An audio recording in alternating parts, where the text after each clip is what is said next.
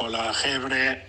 Quiero avisarles que Mixin Kishur de la Chabá me confirmó algo que yo ya sabía desde la mañana, porque gente de Niros se comunicó conmigo y una me contó que lo vieron en la Minará y otra, los Hashuf, lo más importante que me confirmaron de la Chabá, que están bien, que están vivos, y eso es lo más importante. Ahora viene otra etapa dura de paciencia y ver cuándo les toca salir, pero bueno, lo más importante es que están, que están vivos. Gracias por preocuparse, chicos, los quiero mucho.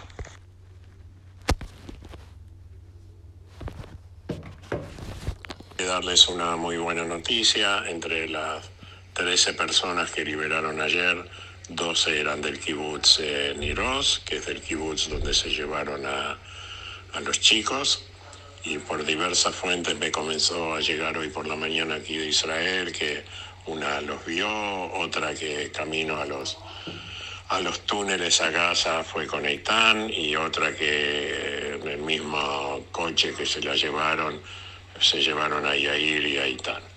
Y otra que avisó que estuvieron encerradas en la misma habitación, en el mismo lugar, en los túneles, también estaban Yair y.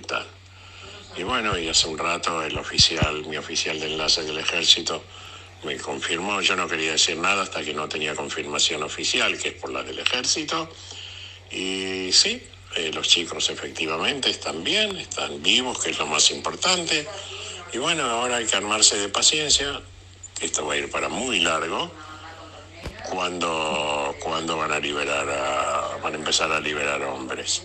Pero bueno, lo más importante, los chicos están vivos.